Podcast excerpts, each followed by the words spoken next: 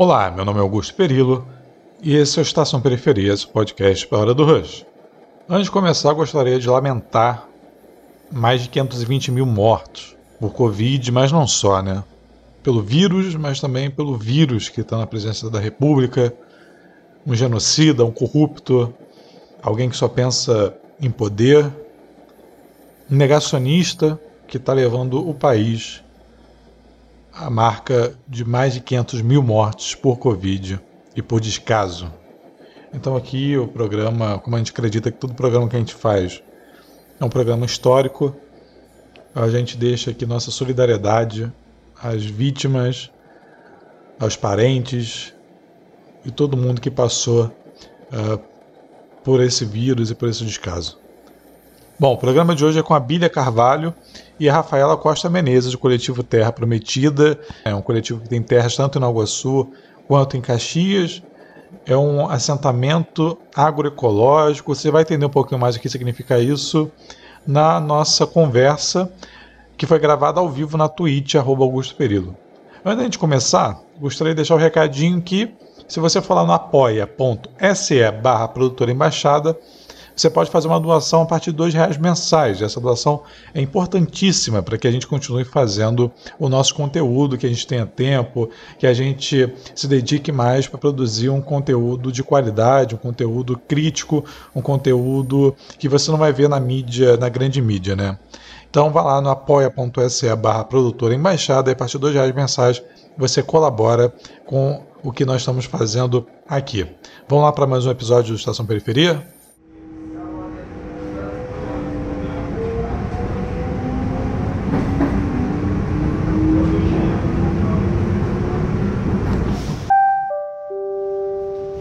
Passageiro, ao desembarcar, observe o espaço entre o trem e a plataforma. Olá, esse é um programa Estação Periferia gravado na Twitch, gravado ao vivo, transmitido ao vivo e gravado na Twitch. E aí que eu quero agradecer antemão a Bia, né, que me atendeu super bem, a Rafaela também, que está aqui para a gente debater sobre a história do coletivo Terra Prometida, a luta é, desse coletivo. E aí, antes de tudo, eu queria que, pedir para vocês se apresentarem. aí pode ser Bia e depois Rafaela, eu acho. Beleza. Então, eu sou, eu sou é, Bia Carvalho, é, sou, sou da, assim, faço parte um pouco da história da luta pela Terra da Baixada, porque na ocupação de Campo Alegre eu estava com três anos de idade, né? E ao longo do tempo, depois, no assentamento, junto com a minha família, é, lutando pelo aquele território, eu fui em 2002, fui contribuir com a luta no MST, aí contribuí com a organização em vários territórios do Rio de Janeiro, né? E depois é, de um tempo, conheci meu companheiro na luta, e aí a gente decidiu também ser assentado, e a gente vem para o Terra Prometida, né, em 2006. E venho, venho para o assentamento, para o Terra Prometida, e aí, junto com a minha família, a gente começa a, viver, né? A militância passa a ser é, daqui, da região, né? é, para a gente organizar, contribuir, na verdade, ser mais um assentado, contribuindo na organização da produção, da organização é, dos direitos aqui no assentamento Terra Prometida. Então, a gente vem somar aí nesse processo e, e já na militância, eu ia no Terra Prometida quando estava lá em Santa Cruz, na CSA, que é hoje onde é a CSA, né? Foi retirado o assentamento de lá para ser construída uma siderúrgica. Né? Não podia fazer assentamento de reforma agrária, mas depois a gente vai explicar isso um pouquinho para frente. Mas, e aí a gente veio parar aqui, é, em Duque de Caxias e Nova Iguaçu. O assentamento é uma parte em Duque de Caxias e outra parte, 9 km de distância, Nova Iguaçu. Pega essa região aqui do APA, né? Do uhum. Iguaçu e próxima reserva biológica de Tinguá. Entendi. E a Rafa, qual é a sua história? Fui nascida e criada dentro do assentamento, né? Antiga, antes era acampamento, então eu vim de Miguel Pereira. É, isso é o que conta meu pai, né? Porque eu não lembro.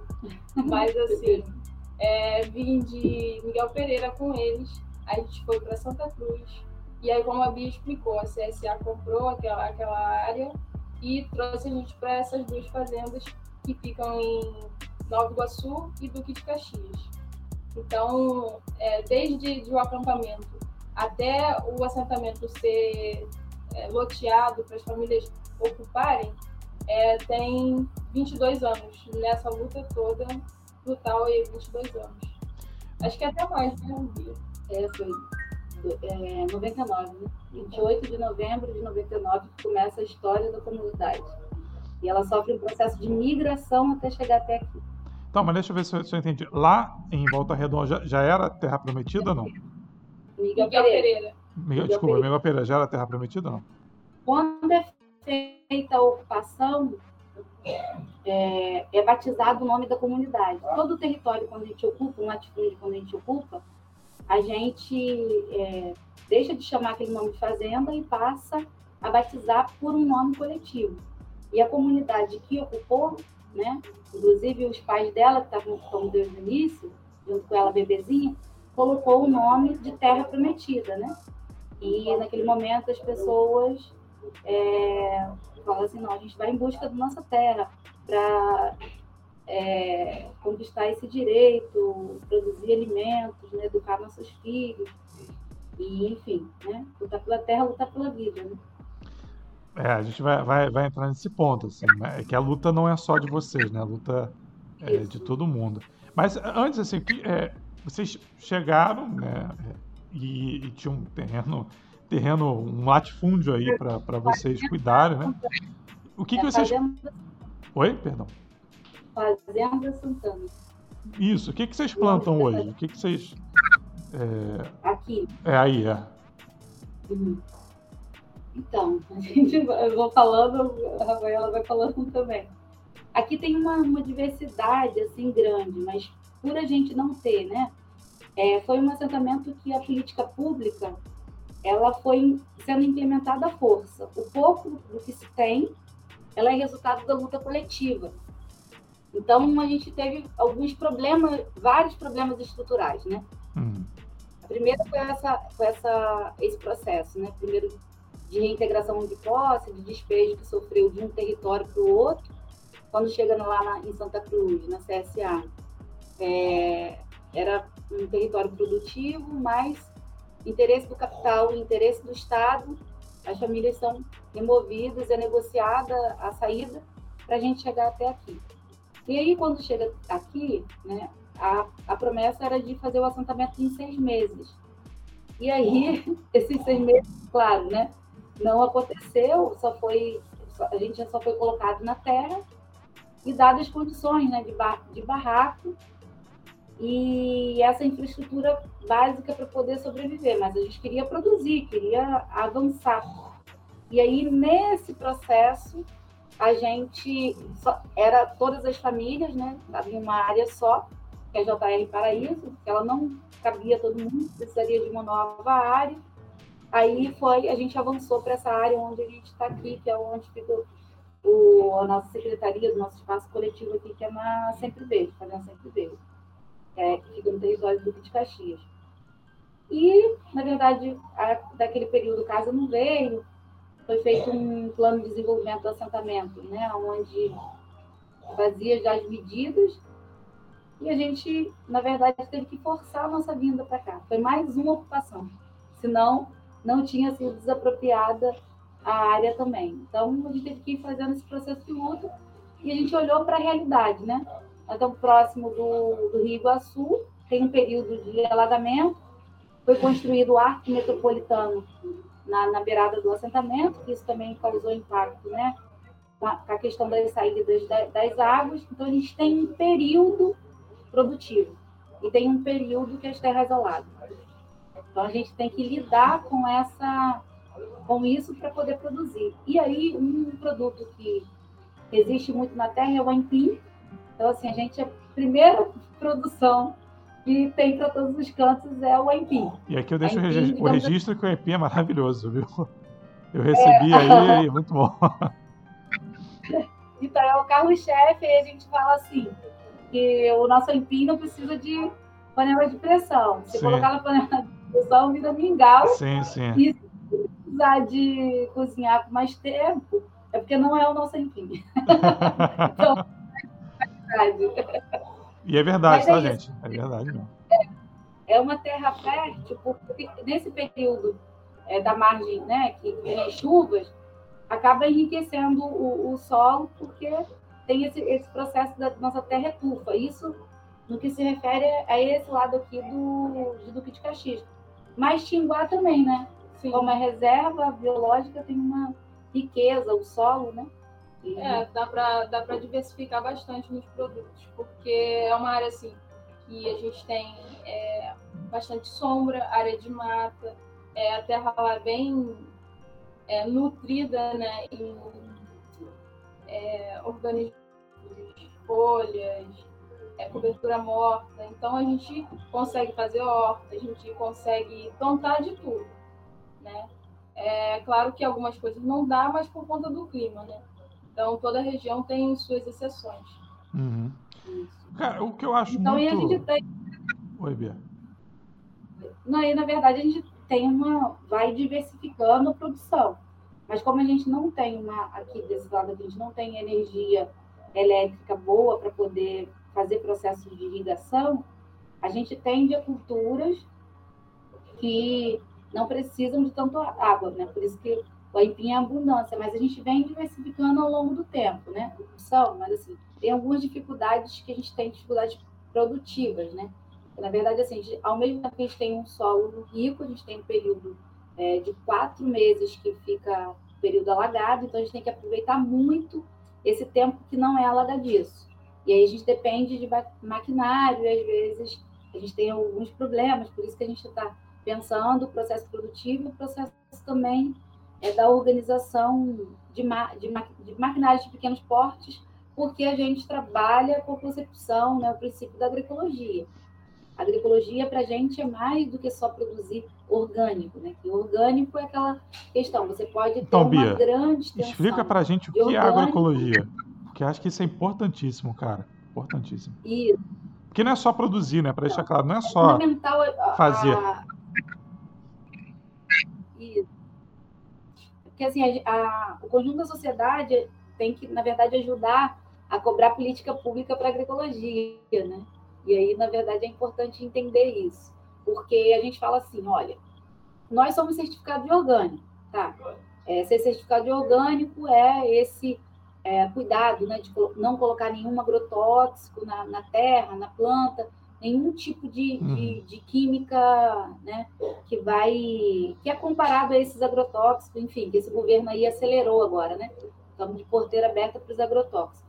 Mas você pode ser certificado de orgânico e aí a gente, os movimentos sociais do campo, né, e os que defendem a, relações é, harmônicas com a natureza, e tem um princípio né, político é, de cuidado com a vida e com a natureza, com a biodiversidade, a gente defende a pauta da agroecologia, que é essa relação de produzir, é uma matriz produtiva que se relaciona diretamente com o que a gente tem é, que foi é, desde a invenção né, da, da, da, agricultura, e, na verdade, e você associar novas tecnologias, né, e as relações de trabalho, elas não podem ser meramente é, só comerciais, né? Essas relações sociais, é os indivíduos que estão envolvidos nesse processo político, organizativo, social, têm que ter essas relações né,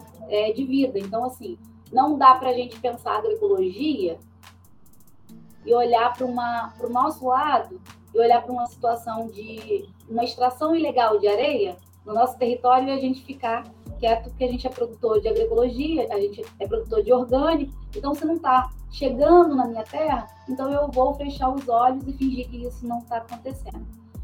O princípio da agroecologia não, porque é o ambiente como um todo. São as relações da natureza que envolve diretamente no processo de produção. Por exemplo, se eu não tiver a joaninha na minha horta comendo né, a, o que a borboleta coloca que depois vai virar uma lagartinha, é, ou pulgão, o pulgão, um exemplo do pulgão, pulgão da couve, né? Eles vão lá e colocam o pulgãozinho. Se eu não tiver joaninha para se alimentar do pulgão, o que, que vai acontecer? Eu vou ter um, um desequilíbrio ecológico, ambiental, e aí eu vou ter que usar.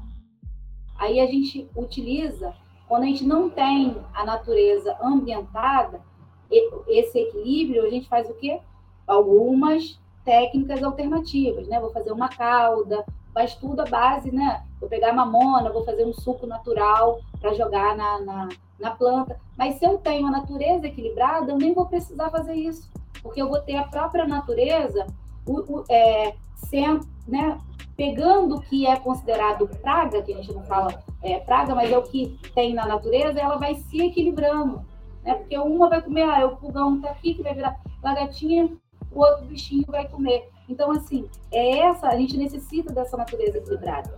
E o agrotóxico, ele faz o quê? Ele vai destruindo essa biodiversidade existente, né? Ele vai destruindo os insetos que ajudam a controlar esse processo. E aí, cada agrotóxico vai matando essa biodiversidade. Então, a, agroecologia, ela é muito mais. Aí, o, o orgânico é o seguinte: eu tenho uma um exemplo, eu tenho uma propriedade grande ou uma fazenda de orgânico, eu vou estar preocupado com o meu negócio, né? Uhum. Eu vou estar preocupado em produzir, em, em respeitar as, as, exigências que esse certificado é, coloca como regra, mas será que eu vou estar pensando nos trabalhadores que estão dentro desse processo da produção de orgânico? Eu vou estar é, garantindo, né, que sejam é, que esse meio ambiente, que todas essas relações elas estejam equilibradas? Não necessariamente, né? Eu posso produzir, eu posso só escoar minha produção, colocar um, um preço né, altíssimo que vai gerar essa mais-valia né, para minha empresa e eu vou enriquecer sozinho, enquanto os trabalhadores vão estar tá lá suando e colocando sua mais-valia no processo é, de uma empresa privada, numa empresa capitalista. E quando a gente pensa o processo da agroecologia, ele é mais elevado por isso, porque assim, em primeiro lugar, a gente que precifica nossos produtos, né? E a gente se envolve em processos coletivos para poder facilitar, porque assim, a gente está um empreendimento aqui coletivo. A ideia não é ter um dono que enriquece ou a ideia é de se enriquecer. É, na verdade, de produzir, comercializar seus produtos a preço justo. Na verdade, quem ajuda a gente a avançar são os nossos consumidores, que na verdade são mais que consumidores, são amigos, porque compram os nossos produtos que possibilitam a gente fazer investimentos né, coletivos para a gente pensar saídas, pensar alternativas coletivas para a gente avançar na produção. E em contrapartida, a gente gera renda para a gente permanecer na terra, para a gente se fixar na terra, para que a juventude né, não queira, a hum. juventude, as mulheres não queiram sair da, da, da, da agricultura, deixar de produzir agroecologia para ir trabalhar fora para complementar a renda em casa. Então, o nosso sonho é de uma construção de uma sociedade onde a soberania alimentar e nutricional e, e o alimento saudável ele, ele seja de acesso para todos. Né? Então, a gente possa consumir o alimento que a gente produz e as pessoas também, não só as pessoas que têm alto poder aquisitivo, possam comer também produto saudável, né, que gera mais saúde. A nossa ideia é que cada vez mais as populações, né, é, periféricas conheçam, saibam o que é reforma agrária, o que é agroecologia, o que é agricultura familiar, e possam também é, consumir esses produtos, né? Então, na verdade, a gente, se a gente tivesse investimento em política pública, os territórios estavam muito menos abandonados e mais produtivos, com mais pessoas no campo, produzindo, é, agroindústria no campo, coisa que a gente aqui no Rio de Janeiro não tem, né? Dos territórios, é só aquela agricultura de resistência, de teimosia e de persistência que a gente sempre fala, né? Mas, enfim, a agroecologia é vida, agroecologia é cuidar do planeta, é cuidar da terra, é cuidar da água, é cuidar de todas as biodiversidades existindo, existentes. Então, assim, quando a gente come um produto desse saudável, a gente está comendo saúde, né? Então é fundamental, mas só que os donos do poder e os donos da terra querem cada vez mais essa terra concentrada e não querem né, que a sociedade cobre, né? Que a terra seja partilhada para que todos possam produzir mais saúde, né? Enfim, e, e a terra é, ela é na nossa região aqui, ela é resultado para especulação, ou especulação imobiliária, ou especulação é, predatória da natureza para destruição, né? E depois fazer investimento de empreendimentos logísticos, enfim. E a gente está lutando para mostrar que a gente quer terra para produção. E não é para qualquer produção, é produção de alimentos saudáveis, agroecológicos. Uhum. Então é uma luta. Não, o que eu acho curioso, é, é Bia e Rafa, é que é, é, a agricultura familiar que coloca comida no, no prato da, das pessoas, das famílias brasileiras. Né? Não é um agronegócio. O agronegócio não está preocupado com isso. E nem é todo tipo de agricultura familiar também que vai ter a preocupação que vocês estão tendo. Mas o, a minha pergunta é: o que vocês fazem é muito rico para a sociedade brasileira. Não é só para vocês. É para todo mundo que pode consumir, que vai consumir, vai ser com uma riqueza muito grande. E, ao mesmo tempo, não tem política pública para vocês. Tem para o agronegócio. Né? Tem crédito para o agronegócio, mas não tem para vocês. E aí eu queria saber qual é a avaliação que vocês fazem em relação a isso. Assim, por que, ainda hoje, porque a gente está falando de 2021, porque parece que essa discussão está em 1500, está em 1600, não está hoje, mas a gente está falando de hoje. Vocês ainda não são reconhecidos como. Qual a importância que vocês realmente têm na sociedade? Qual a avaliação de vocês em relação a isso? É, bom, a gente, sim.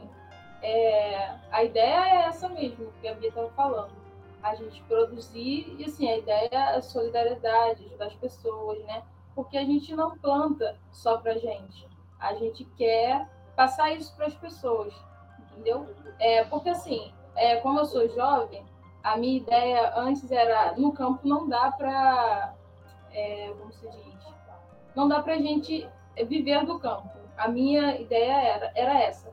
Mas é, com o passar do tempo, né, eu percebi que não, na verdade, as pessoas procuram a cidade para em busca de emprego, mas eu acho que a vivência na cidade fica mais difícil. Aqui no campo a gente tem é, trabalho e, e poucas pessoas querendo trabalhar. E na cidade a gente tem pouco trabalho e muita gente querendo trabalhar. Então é uma, uma contradição, né? Isso. E, e aí, e, e nesse sentido, assim, é, da, da ausência, né? A gente fala assim, olha, qual, o que seria, né? A gente, a gente na verdade assim, todo todo povo que é assentado ou pequenos agricultores ou que estão nessa agricultura de resistência, a gente espera assim, a gente vive uma existe uma lei, né, de reforma agrária, uma lei para agricultura familiar, mas é uma dificuldade muito grande de ser implementada, né? E aí, qual é a nossa avaliação? A nossa avaliação é que o projeto é esse, né? Porque, historicamente, a Terra, ela, é, o, o, o, Brasil já inicia né, desse processo é, de colonização e, e, e, de que terra é poder, né? né? É tirado do, é dizimado desse território os nossos, os povos originários, né? os povos indígenas, né? São dizimados para ser povoado com outros povos, né? então são colonizados, eles não são inseridos nesse processo. E depois vem, é, é trazido para trabalhar na terra, né? de forma forçada também, o, o, o, nosso povo negro, né? que vem do, do continente africano para cá, forçado, né? destruído. Então, é, uma, é um, um, um alicerce histórico, né? É, escravocrata, né? De, de, de destruição das culturas e desses saberes. E, na verdade, a gente que luta pela terra, luta pela reforma agrária, ela é retomada desses direitos, né? É a gente dizer, olha, é necessário reparação. Se existe desigualdade no nosso país, se existe injustiça no nosso país, é porque essa terra ela foi concentrada. Foi concentrada, foi grilada, né? Foi, foi colocado o povo dentro do, do processo histórico do Brasil, existe esse processo de expulsão. E, na verdade, a gente tem essa luta para a retomada da terra. E aí é a terra que dá o alimento, né? É a terra que dá a essência da vida, né? É, é, é só ela que pode, ela, ela garante 70% da, da produção de alimentos na mesa dos brasileiros. O agronegócio é, é grãos que vai para exportação. Então, o que, que a gente na verdade, assim, a gente pediria respeito, né? Respeito por essa história, respeito por quem está na Terra e política pública para que se desse continuidade nessa história, né? Porque não adianta diagnosticar, ah, o campo está ficando vazio, né? Os dados do IBGE apontam isso, que o campo está ficando vazio, que o campo está sem jovem, que o campo está sem mulheres, mas quais são as condições que são dadas? Então, é um projeto, a gente olha assim, é um projeto, na verdade, de expulsão da gente, porque assim, ao retirar as políticas públicas, a não realização da reforma agrária, porque a reforma agrária não é só terra, é as condições de se viver dignamente no campo. Né? É as condições, né? Existe hoje tecnologias para produzir. Então, por que, que a gente não tem acesso? Porque o projeto é esse, o projeto é a gente não ficar, a gente desistir de ficar aqui, para isso voltar a ser concentrado de novo, né? Para especulação, para terra, para especulação, especulação imobiliária, logística, e dizer assim, olha, tá vendo? Eles não quiseram ficar aqui. Mas esse processo é um processo de expulsão, às vezes até silenciosa, porque vai trabalhando no psicológico que a gente não tem. A gente pensar o processo de desenvolvimento e evolução é pensar os nossos filhos fora daqui. Né? E, e, e, ainda bem que eu não tive isso da minha família, porque meus pais vieram do interior de Minas Gerais tiveram o direito de ter um pedaço de terra onde pôde criar os filhos, onde a gente pôde lutar para estudar, mas continuar com amor à terra, continuar com cuidado da natureza e pensando nessa viabilidade de que é possível produzir. Mas é tudo muito difícil. E aí a gente fala, a gente só consegue ficar aqui porque a gente vive em coletivo. E a gente, a gente gosta e a gente se ajuda a resistir, né? Porque se a gente fosse individualmente resistir esse processo, a gente já não estaria mais aqui. Né? Porque esse processo de discussão ele vem aos poucos, né? Ele vem primeiro em ameaça, ele vem primeiro de interesse para processo de especulação, de extração ilegal de areia, ele vem mostrando para a gente que tem outras possibilidades de se fazer dinheiro com a terra e que não seja o caminho da produção. E a gente fala assim, não, a gente tem esse compromisso com a vida, né? A gente tem esse compromisso de, de produzir alimento porque a gente, tipo assim, é, a gente é agricultor, né? E o agricultor ele só tem sentido se ele estiver colado na terra produzindo vida. Senão não, não estaria aqui. Mas enfim, é isso. A gente exigiria a avaliação é de que esse processo que está aí, essa conjuntura desse governo, tanto estadual, federal quanto municipal, é um projeto que não, não coloca a reforma agrária na pauta, a agricultura familiar na pauta, porque existem programas que poderiam fortalecer esses territórios, mas eles não são implementados de forma séria, né? como o, o, o, o PENAI, por exemplo. O PENAI ele é uma ferramenta importante para os agricultores, mas quais são os municípios que implementam da forma correta? Da forma, de fato, de 30% ser oriundo, de fato, da agricultura familiar? E é no mínimo ou seja, se tivesse uma prefeitura, se as prefeituras, se o governo do estado fosse para frente, ele poderia fazer até mais do que 30% para fortalecer esses territórios. E aí eles falam assim, mas esses territórios não produzem, esses territórios são desorganizados. Mas qual, qual é, do ponto de vista da organização documental desses territórios, esse, o poder público está realmente preocupado com isso? Eles querem que a gente não exista, porque a gente é uma pedra no sapato. Na verdade, a gente passa a ser uma pedra no sapato né? é, deles por conta disso. Então, mas enfim, existe uma legislação. Falta implementar essa legislação. Falta a sociedade toda. Por isso que a gente fala que a reforma agrária, a luta pela terra, não é uma luta só nossa. Né? Ela é uma luta de todos, porque tem que brigar para que isso aconteça. Né? Sem dúvida, cara. É, o, quando a gente entrevistou o Ailton, ele falou uma parada muito interessante que é o meio ambiente. A gente tem que parar de usar esse termo meio ambiente. Porque o ambiente é o é. início, o meio e o fim, né? É, e isso eu acho que é tanto no sentido da alimentação, mas da educação, do futuro. E eu acho que se encaixa muito com o que vocês fazem, porque assim, quando a gente vai discutir qualquer projeto que supere esse que está aí, as pessoas falam assim, não, mas isso é muito tópico. Isso aí é, é futuro. Isso aí não tem nada a ver com a realidade. E vocês apresentam um projeto coletivo que é outra coisa. Não é um agronegócio, não é exploração, é algo que vai ter seus problemas, né? não está imune de problemas, mas nenhum problema se compara à destruição do, da natureza. Né? É muito desafio. É isso. E é aí, é porque é muito desafio. Sim, isso que eu queria saber. Assim, quais são os desafios? E, além dos desafios, é quais são as, press, as pressões que vocês sofrem aí externas? Assim? O que, que é, vocês estão passando ao, ao apresentar esse projeto para a sociedade? O que, que vocês estão passando como desafio, pressão? Qual é o problema de vocês? Então, a gente a gente está situado aqui na, em uma APA, né, numa área de proteção ambiental do Iguaçu e próxima à reserva biológica de Tinguá. Então, são áreas que deveriam ter uma legislação né, de preservação, de cuidado com a natureza, é, e que, na verdade, assim, a gente, fala, a gente costuma até brincar, mas a gente brinca falando sério, né?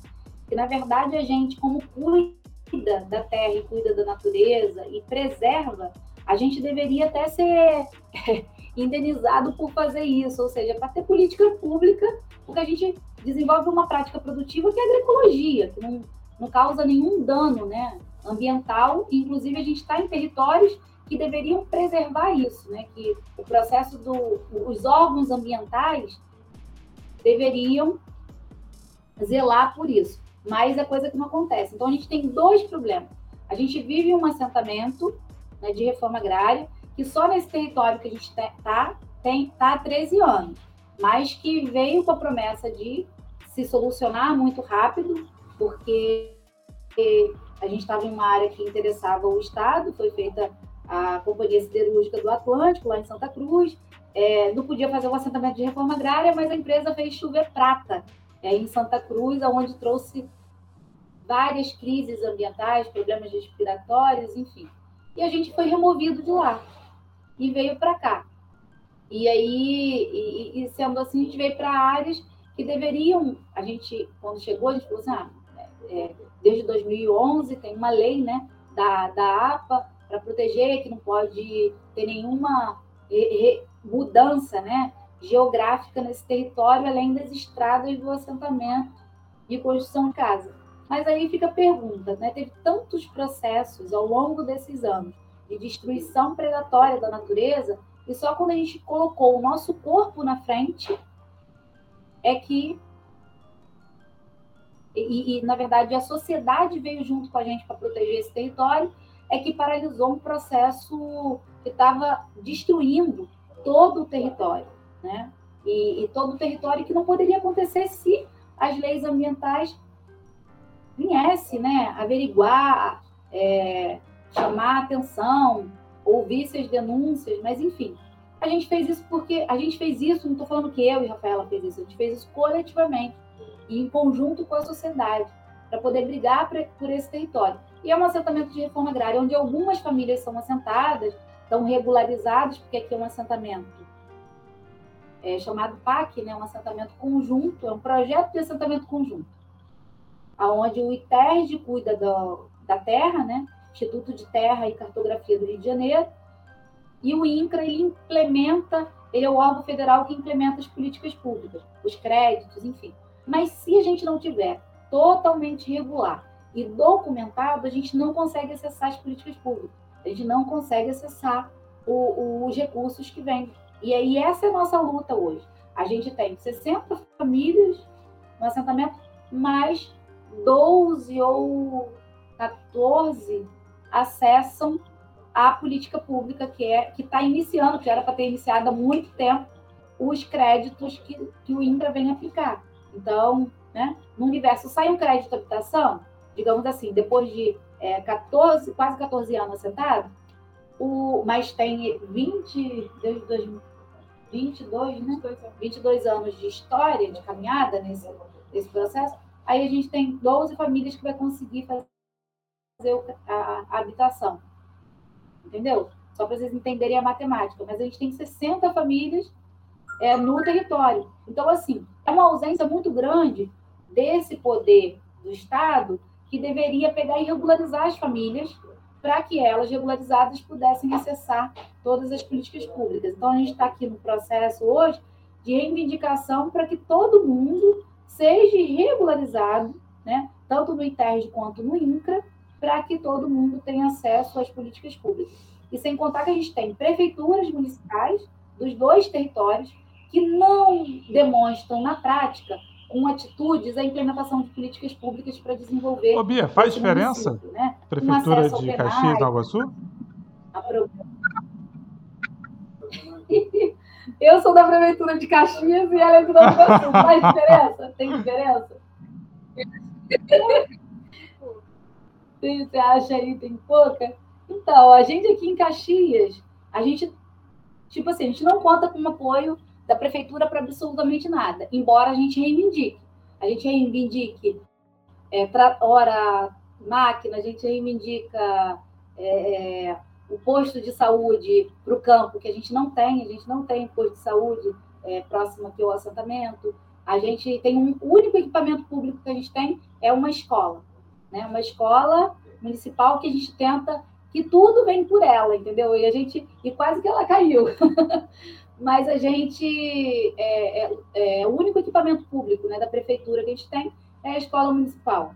Sargento João Délio, onde nossas crianças do assentamento estudam, e agora está tendo uma turma de EJA, que foi resultado de pedido durante muito tempo. Mas do ponto de vista da política pública organizada, sistemática, de forma a ter um planejamento com os agricultores, para acessar PENAI, para ser documentado, para ter todos os os pré-requisitos para poder acessar esses programas é inexistente. Não, não, não existe, né? Existe uma secretaria de Agricultura e Desenvolvimento que está mais preocupada com o desenvolvimento, né? Para fora do que para dentro dos territórios é, rurais. A gente tem no município de Caxias 60% do território ele é rural, ele está no campo, mas só que não necessariamente ele do ponto de vista produtivo ele é produtivo porque não a política pública é ou turismo ecológico em algumas áreas, nas áreas mais bonitinhas, aí nesses territórios é feito estrada, nesses territórios é feito, né, é, tem condição, e nos territórios que poderiam ser, é, e não é um turismo ecológico de base comunitária, é um turismo ecológico de base é, é, é empresarial, né, não valoriza a comunidade no entorno. E aí a gente tem é, é, um, é um teria um alto potencial produtivo e agrícola se tivesse investimento, porque tem terra fértil, né? Tem terra fértil, mas só que tem, né? O próprio governo gosta de concentrar a terra e não potencializar que esses trabalhadores vivam dignamente no campo. Né? Então a gente reivindica, a gente reivindica tudo. A gente vai lá, reunião para reivindicar trator, a gente vai para reivindicar posto de saúde, mas a estrada nossa a estrada nossa teve um buraco aqui próximo que o, o óleo da escola atolou. A gente fez toda uma movimentação para tampar o buraco. Mas tem uma demanda hoje, aproveitar até para fazer essa denúncia. O material da obra das casas não estão chegando nos lotes porque a estrada está tá sendo prometida pela, pela Secretaria de Obras da Prefeitura de Rio de Caxias e também pela Prefeitura de Nova Iguaçu, para fazer também o outro lado, mas até agora nada de concreto foi feito em relação às estradas, né? E precisa chegar. Então, toda vez que a gente sai com produção, a gente sai com carroça, às vezes quebra a carroça. Quando insiste com carro, quebra o carro. Então, e às vezes o buraco não dá para passar nada, é só a pé e ou, ou uma bicicletinha com os produtos dentro. Então, é muito desafio, né? E a gente ainda fala assim, a gente conseguir tirar a produção, conseguir fazer as movimentações de produção que a gente faz, é porque a gente consegue articular o território aqui e o entorno, e, e quando tem uma grande demanda, a gente se articula também com os movimentos pequenos agricultores também para contribuir. Mas é muito desafiante, né? Uhum. Viver no território agrícola por conta disso. Estrada é direito, independente de produção, o serviço tem que ser garantido. Sim. E as nossas estradas aqui, elas existem porque a gente às vezes fala, tá, tá, tampa um buraco, né? Mas quando solicita, né? A estrutura da Secretaria de Obras para vir fazer, ela sempre está em outros empreendimentos, sempre está voltadas para outros interesses, né? Que não são o nosso, não, não é o de produção de alimentos, né? é, saudáveis para a população. Uhum. Então, na verdade, é um, a gente tem que é, fazer essa denúncia para que, né, se tem, tem como. Né, fazer uma estrada de um assentamento, claro. a gente nem pede claro. a estrada que está sendo feita lá é, perto de uma área de. É, oi? Que é não. uma estrada assim, a gente fala assim, não, a gente, só 50% daquilo que é feito lá para a gente aqui tá. Porque seria tampar o buraco, colocar aterro, né? Fazer o mínimo, né? A gente não está nem pedindo o máximo, né? Não, é isso, é o mínimo. Para poder ter condição de chegar caminhão, condição de chegar. É... As nossas estradas aqui, todas elas já foram solicitadas pela escola municipal para poder circular o ônibus. O ônibus que foi uma conquista, né? Por, por, por ser uma escola, vai até uma parte, ele só vem até aqui na, na, nossa área social aqui, nosso espaço coletivo, mas ele não entra dentro das ruas, porque não é por falta de vontade, é porque a estrada, se o ônibus entrar, o ônibus quebra, uhum. porque a estrada não foi feita, não foi terminada, né? Não, não é, absurdo. Não, quando se tem interesse, quando se tem interesse, quando é para um projeto do grande capital, o, o município, um governo do estado e um governo federal, eles se conversam e fazem. Então tem como fazer.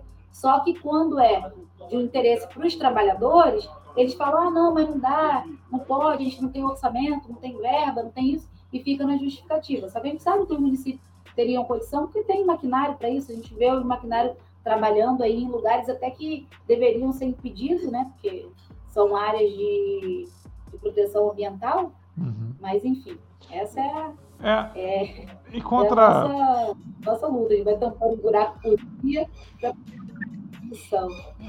Não, em contrapartida, é, e aí eu, eu, já quero aproveitar e fazer duas perguntas em uma.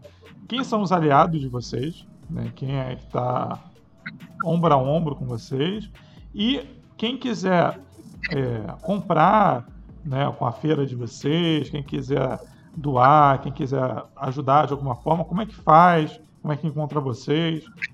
É, então, é, no momento a gente está fazendo uma parceria né, com o Movimento Caxias, né?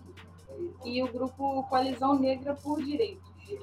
Então a gente está todos os dias montando cestas para doação é, no estado do Rio de Janeiro, na Baixada, principalmente na Baixada, né? É, lugares de comunidade, para as pessoas assim, que estão passando nessa pandemia, a gente precisa ajudar uns aos outros, né? Momento de solidariedade. Então, a gente, no momento, é com esse grupo, Coalizão Negra por Direitos e o Movimento Caxias. Temos também é, uma parceria com o MPA, né? É isso? Que eles fornecem para a gente verduras. A gente produz legumes, verduras também, mas quando a gente precisa é com eles também. Então, e, e assim, é uma forma da gente. É, essa campanha que a Rafaela está falando, é a campanha nacional Tem Gente com Fome, Dá de Comer. Essa campanha, a gente fez uma experiência com o Movimento Caxias ano passado, onde a gente conseguiu, aí a gente fala, é o coletivo Terra junto com o Movimento dos Pequenos Agricultores, que é isso que a Rafaela está falando. A gente coloca o que a gente tem nos nossos assentamentos e aqui no entorno, e o Movimento dos Pequenos Agricultores coloca o que a gente não tem para a gente fazer a montagem das cestas. Então, é uma, é uma parceria, né? A gente fortalecer os movimentos sociais do campo, né, e a agricultura também local. E aí a gente fez isso, deu super certo com o Movimento Caxias ano passado. A gente atendeu aí nas periferias, né? É, chegamos a atender com 10.400 cestas ano passado. E esse ano a gente, o Coalizão Negras por Direitos, fez essa grande campanha nacional, tem gente com fome dá de comer, e aí com vários artistas, enfim, conseguiram ir arrecadando mês a mês, atingindo metas, para no Brasil inteiro fazer parcerias né, com os movimentos sociais e levar comida para quem precisa. Aí, além de material de higiene e, e, um recurso, né, eles também colocaram a moldes né, do que a gente fez aqui com o Movimento Caxias ano passado, colocaram a cesta de orgânico, a cesta de produtos agroecológicos. E aí a gente aqui no, no Rio, a gente fez essa parceria com eles da gente estar tá entregando e somamos o movimento de pequenos agricultores junto com a gente. Isso são as campanhas solidárias, aí que a gente faz também com, com SEM, a Serra da Misericórdia lá, que é, o, que é um, um, uma ONG, né? Que tem na Serra da Misericórdia, que eles também fazem captações, mas eles fazem compra coletiva. E aí a gente populariza o valor, porque a gente acompanha junto com eles. Lá também tem uma, um local que se chama Terra Prometida, que é o mesmo nome do, do assentamento, e a gente faz essa troca, né? É, eles compram a produção, né? A gente tenta popularizar o máximo do, do valor, a gente entrega e a gente faz diálogos, né? Faz trocas também com os quintais. E a rede ecológica, que é uma rede de consumidores do Rio de Janeiro, ela é uma parceira nossa, assim, que antes da gente, a gente iniciou tudo lá atrás e a gente foi, ao longo do tempo, se profissionalizando graças ao incentivo e o acompanhamento da rede ecológica, que é uma rede de consumidores do Rio de Janeiro, ela faz uma compra semanal e ela potencializa agricultores familiares, assentados de reforma agrária, e tem vários núcleos né, que são abastecidos no Rio de Janeiro com essa compra semanal. E, na verdade, e nesse processo também da pandemia, eles também fizeram campanhas de doação para fortalecer esses territórios, para poder fazer é, interdoação, né? Então, passa lá para um, para uma para a Serra da Misericórdia, que é um complexo de favelas, e eles, através da organização de um, de um, centro educativo deles, eles compram dos agricultores. E assim a gente faz. A e a rede ecológica, acho que tem uns 11 anos já que, ela, que eles compram os nossos produtos aqui. Então, assim, são parceiros fundamentais da, da nossa caminhada, né? E aí, sem falar os partidos né, populares, de esquerda, que estão na caminhada com a gente, que constrói toda vez que a gente precisa né, desse processo aí de resistência, o que a gente passou em 2019 aqui é, para brigar pela permanência do território, né? Parlamentares ficaram em cima dos órgãos ambientais, né? Em cima do, do, do, do, do ITERG, do INCRA, para e junto ao, ao, ao Ministério Público, para que a gente permanecesse com a terra para produção e não para exploração de areia, né? É, então, todo esse e a sociedade, as universidades, né? O movimento, os estudantes que passam por aqui para poder trocar com a gente, a gente fala assim, a gente só é o que a gente é por conta do, da articulação com a sociedade, né?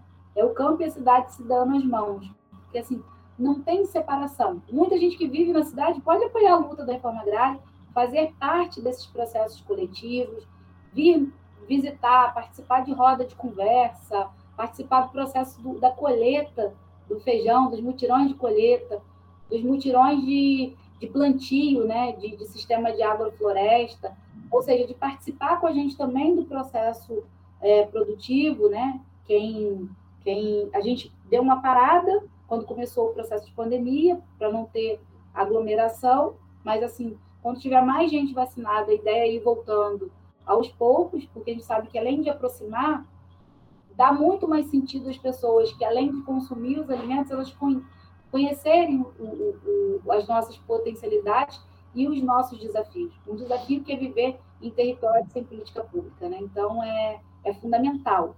E, assim, e a gente é, acabou de chegar, né?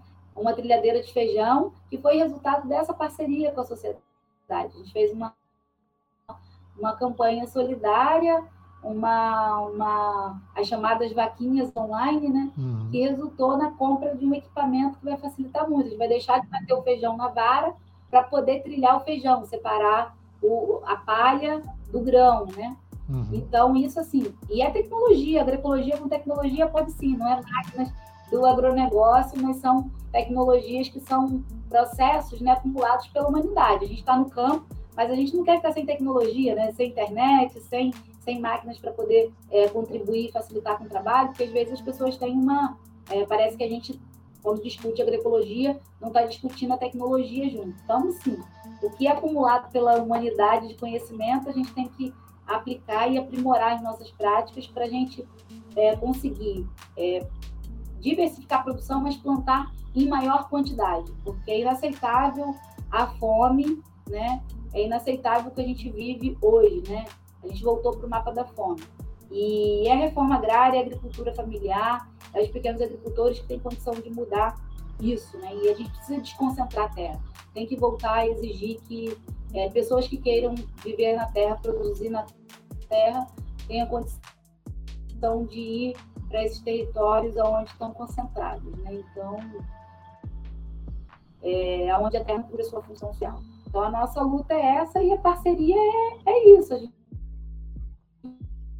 tem vários parceiros que é, acampam com a gente essa ideia, né? De hum. falar assim, não, vamos resistir junto, né? E essa palavra de um segura a mão do outro, tem companheiras companheiras, camaradas, amigos que fazem isso valer a pena. Isso, e aí, a, e a nossa, e como que, além das campanhas, né? As campanhas que a gente faz cotidiano, envolver a juventude no processo de, de, de organização das cestas, são também a nossa cesta dos produtos agroecológicos, essa cesta que você pode receber na sua casa, que você recebeu na sua casa lá. É, essa é a do cotidiano. Ela, a gente fazia ela quinzenal e teve uma demanda para fazer ela quinzenal. As pessoas vão lá, entram no site, faz a feira, barra coletivo terra, e faz a sua feira online. Ela fica aberta segunda, a partir de duas horas, segunda, terça e quarta, até final do dia. As pessoas entram, se cadastram, fazem a compra, colocam lá todas as informações e escolhem os produtos que querem, né? Tem modalidade de sexta, é, com a colheita da semana com ovos, sem ovos, e você também pode optar por escolher individualmente seus produtos e montar a sua cesta. Essa cesta, a gente faz um, um, um diálogo, né? tira dúvida, tem gente que recebe alguma, quando, quando escolhe colheita da semana, a gente coloca o que a natureza dá. Então, às vezes, vai taioba, vai é, mostarda. Cara, eu tive que olhar no Google para saber o que, que, que era. o que, que é isso? Então, às vezes, não consegue. Tem gente que pergunta pra gente. Então, a gente vai, tira foto, fala como é que faz, como é que pode ser feito. Porque isso, além de aumentar o conhecimento de quem está na cidade, recupera a memória, né? Às vezes faz lá junto com a avó, junto com algum familiar. Eu só via isso lá no, no, no interior, quando morava. E a gente recupera sabores, né? E, e histórias e memórias e ainda descobre o valor nutricional que tem, né? Essa, essas verduras, esses legumes, e, enfim, né? E esse conhecimento que tem que ser socializado. E aí, e as, os amigos que compram a nossa cesta ajudam a fortalecer esse empreendimento coletivo. Uhum. Por quê? Como assim? Cada agricultor, tipo assim, eu coloco o valor dos meus produtos. Claro que não pode ser um valor super, digamos assim, muito fora mas eu coloco o valor do meu produto e a gente coloca um valor a mais em cada produto para dar conta de, desse, é, dessa administração coletiva, né? Para poder garantir né, o, pagamento, o mínimo né, de, de, de socialização desses recursos para quem também faz a montagem, para quem faz a organização dos produtos, a seleção dos produtos, e a gente possa gerar renda na própria comunidade. E aí, quem é que contribui com isso? É você que está comprando nossa cesta. Né? São as pessoas que estão na cidade e que compram nossa cesta, que fortalecem esse processo coletivo e esse processo de organização comunitária. E cada vez mais que a gente vai investindo em tecnologia, investindo em maquinário, a gente vai conseguindo envolver mais gente no processo produtivo para a gente poder fazer com que pessoas permaneçam é, na terra. Então, é fundamental divulgar a nossa cesta, a cesta do coletivo Terra, dos produtos agroecológicos, divulgar. É, pode ser feito também, além da compra dos produtos pelo site, que são essa, essa cesta que é entregue nas casas, também no, no bairro das pessoas, as pessoas podem organizar uma compra coletiva, que as compras vão né, em quantidade, e aí o valor fica mais barato, não é o valor do site, consegue popularizar um pouco mais o valor dos produtos, porque não necessariamente precisa de colocar eles individualmente nas sacolas, né? Para poder ser entregue. Então, fica mais barato porque esse trabalho coletivo em volta da organização dos produtos, ela diminui. Então, pode ser feita compra coletiva também. E aí você entrega em um endereço só e as pessoas se juntam lá e vão e pegam os produtos que compraram. Mas aí fica uma pessoa né, lá no bairro, na comunidade ou na associação responsável, e ela só faz a compra final. Ela vai falar assim, ó, eu quero tantos quilos de, de quiabo, tantos quilos de empim, tantos quilos de abóbora. A gente monta esse produto e faz a entrega, e aí fala o valor do frete, que é um só, e aí depois as pessoas dividem. É, lá tem uma organização comunitária para poder receber esses produtos e, e o frete também hum. é, ser coletivo, ser dividido, aí fica com certeza fica mais barato. Mas requer uma organização comunitária, né? a gente também fortalece é, que aconteça também esse, esse, esse, essa outra possibilidade, né? Então, ah, e, e ajudando na divulgação, é, eu comprei, não me arrependo. Então, quem quiser comprar, compre, porque é um incentivo uh, ao que está acontecendo na Baixada Fluminense. É importante dizer também que a entrega é só na região da Baixada, né, Bia? Então, porque eu tive amigos de Niterói que queriam comprar e eu falei, cara, eu acho que não, não entrega, entrega só na Baixada, mas assim, isso não diminui absolutamente nada. Então, se você é da Baixada, está ouvindo, compre. É, é isso, vale muito a pena. Eu queria agradecer demais, demais mesmo a Bia e a Rafa por estarem aqui. Você quer falar alguma coisa, Bia? Desculpa. Não, é porque a gente está entregando a sexta. É, Zona Oeste, a gente está entregando de 15 em 15 dias. E semanalmente a gente está entregando Zona Norte, Rio, Zona Sul e Baixada. Tá. Já ampliamos. Niterói não, né? Ainda não. Conseguimos ampliar. Então, Niterói não. Niterói e alguns lugares da Zona Oeste, não. Tá. Os mais, mais longos. Não, beleza, é isso. É o, a, ideia é conquistar o Rio de Janeiro com, com a feira agroecológica e, e o que vocês têm produzido. Cara, então, é, assim, agradecer Só de. Uma... Oi, Dias. Só uma homenagem que a gente faz, assim, por último, é que na página do Facebook tá lá, Feira Regional da Reforma Agrária Padre Geraldo Lima. E a gente divulga as coisas do coletivo Terra nessa página.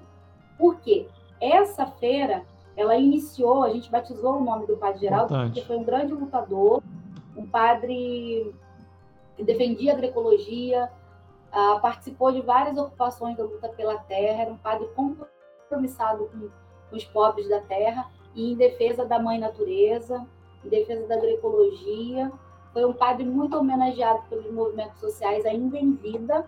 E a gente, quando a gente inaugurou a feira, Padre Geraldo Lima, é, em Caxias, a gente homenageou com o nome dele. E depois a gente ficou um ano funcionando a feira, mas depois a gente o amigo perdeu o, o, espaço, não tinha condição, a gente, ele era solidário com a gente, deixava a gente fazer a feira no espaço. Ele não teve condição de ficar mais no espaço, aí finalizou no ano de, de 2019. E aí, quando é, 2020 começa a pandemia, a gente estava se articulando para voltar à feira, aí veio a pandemia.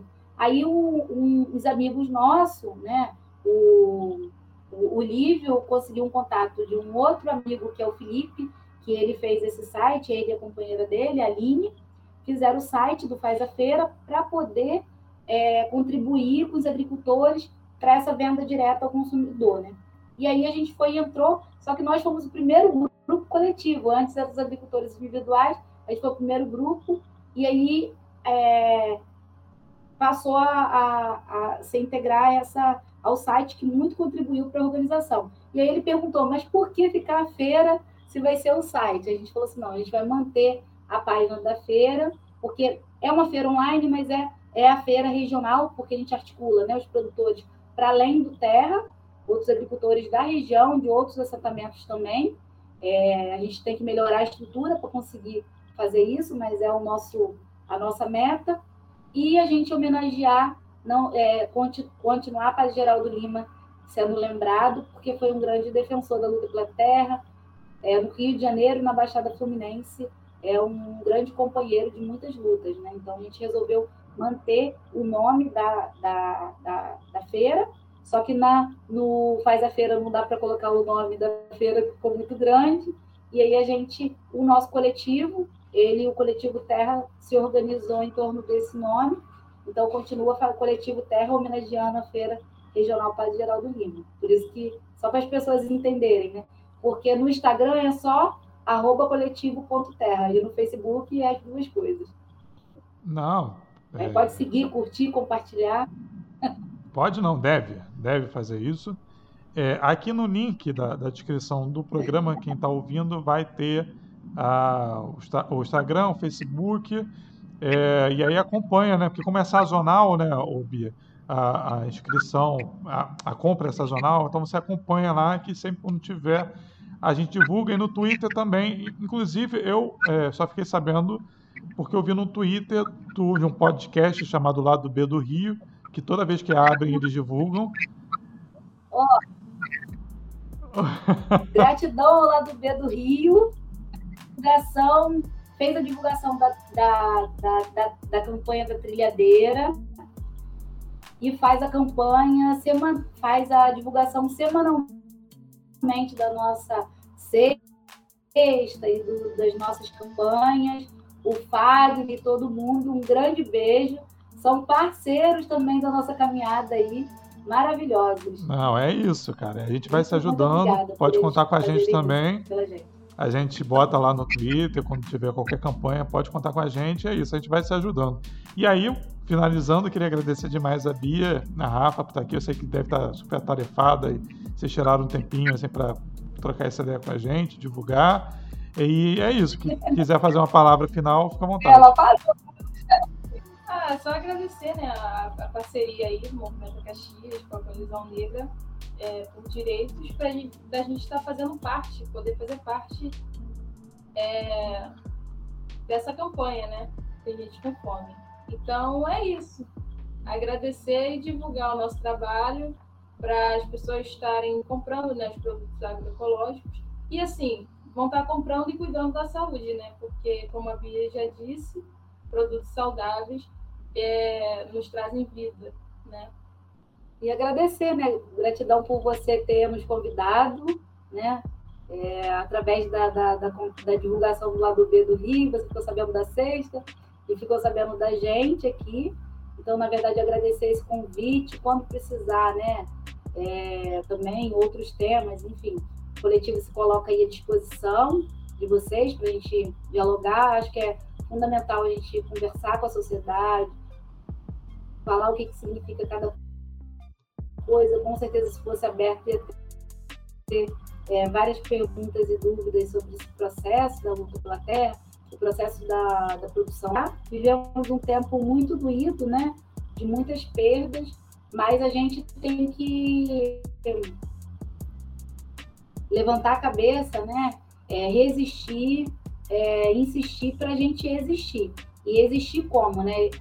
É, as, nossas, as nossas resistências né, coletivas estarem de pé para mostrar que a gente não se curvou, que a gente não se dobrou, que a gente não está sendo imposto para nós, a esse processo né, de destruição dos nossos direitos, direitos dos trabalhadores do campo e da cidade, que a gente vai continuar se erguendo porque a nossa ancestralidade é forte, né?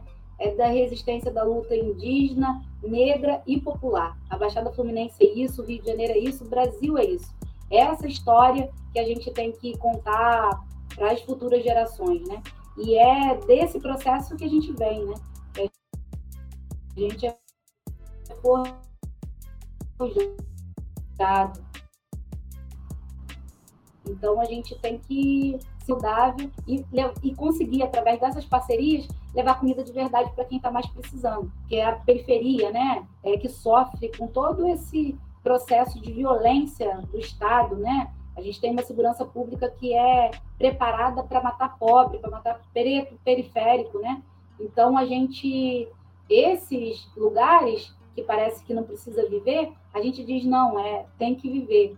E aí a, a nossa forma de lutar e de organizar a produção é um pouquinho. A gente fala que é um pouquinho, porque não é muito que a gente faz, né? É um pouquinho, é um passinho de cada vez, porque a gente é pequenininho, mas se cada grupo, né, pequenininho, for fazendo um pouco, a gente vai produzir muito mais vida e a gente quer sobreviver, né? E a gente não quer sobreviver sozinho, né? O campo e a cidade precisa sobreviver e resistir e organizar lutas, né? Gerais de enfrentamento contra esse processo de bruteza que a gente está vivendo, né? A gente tem que sair desse mapa da fome, a gente tem que ter terra desconcentrada para a produção de muitas vidas e né, agroecologia e diversificar a produção, muita produção na mesa dos trabalhadores e trabalhadoras do campo da cidade, para a gente viver dignamente, né? E os nossos direitos serem assegurados. Então, é luta e organização popular para a gente mudar o rumo desse país. Bia, vocês são gigantes. Vocês são pequenininhos, vocês são gigantes.